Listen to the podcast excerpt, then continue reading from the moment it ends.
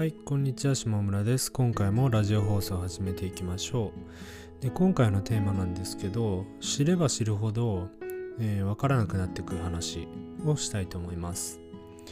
えっと、僕自身が、えっと、ウェブの制作とか、まあ、プログラミング、フロントエンドの開発を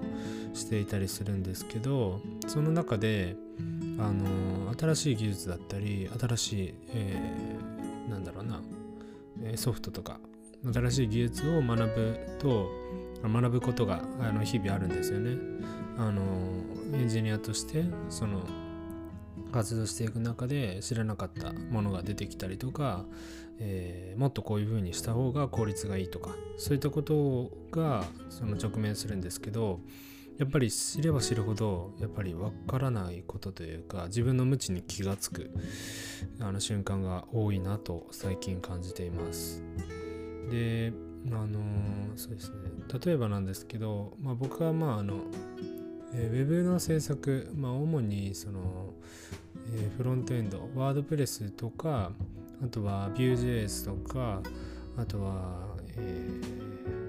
EC サイトも少し作ってるんですけど EC サイトのフロント系、えーまあフロントだけなんであのあれなんですけど EC キューブとかのフロントエンドを触ったりとかあとは、え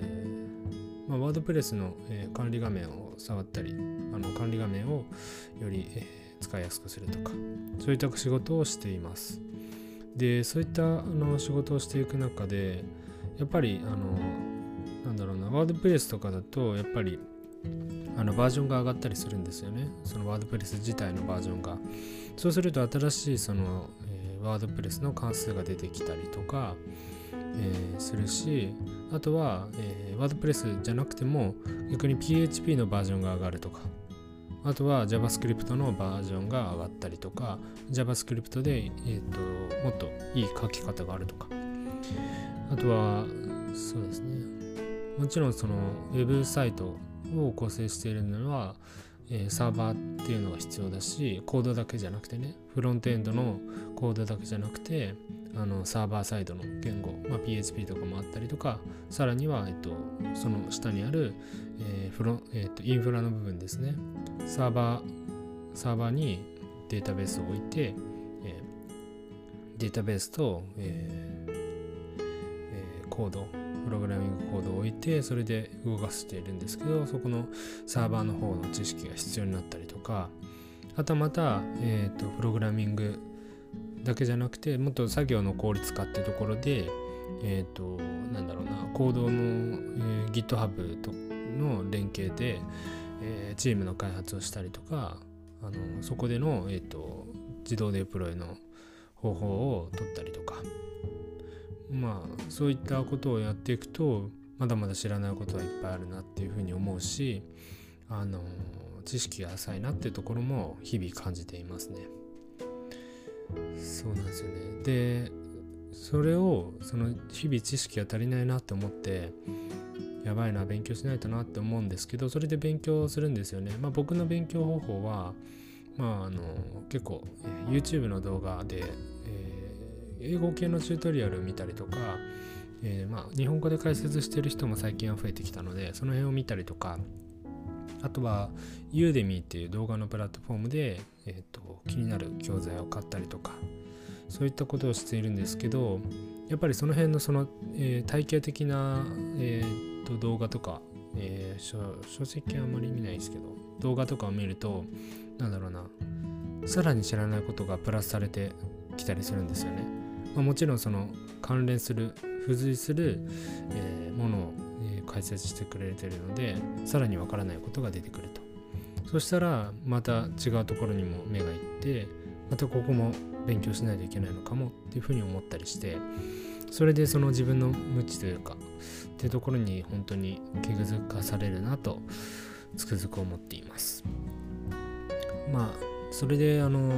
そうですねそこを最近思うんですけどまああのなんだろうな。それってなんかしょうがないのかなって思ったりしていて。まあっていうかそれ自自体がまあ勉強とかその自分の無知っていうところが分かること自体が良いことというか、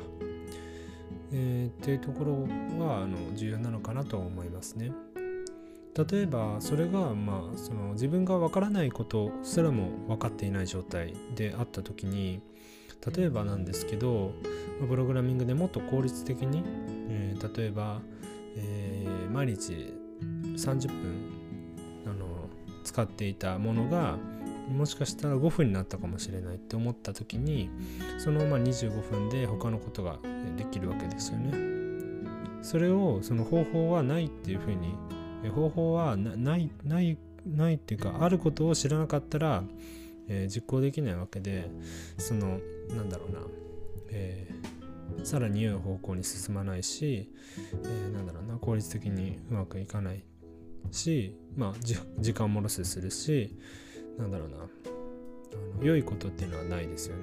なのでまあ勉強する研究し続けるっていうのは大切なの大切だし分からないことが、えー、見つかるっていうのは重要なことなのかなと思っています。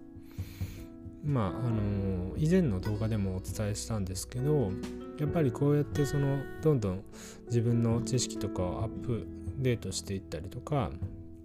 うんなんだろうなよりそのより良い形になるなっていくとあのなんだろうな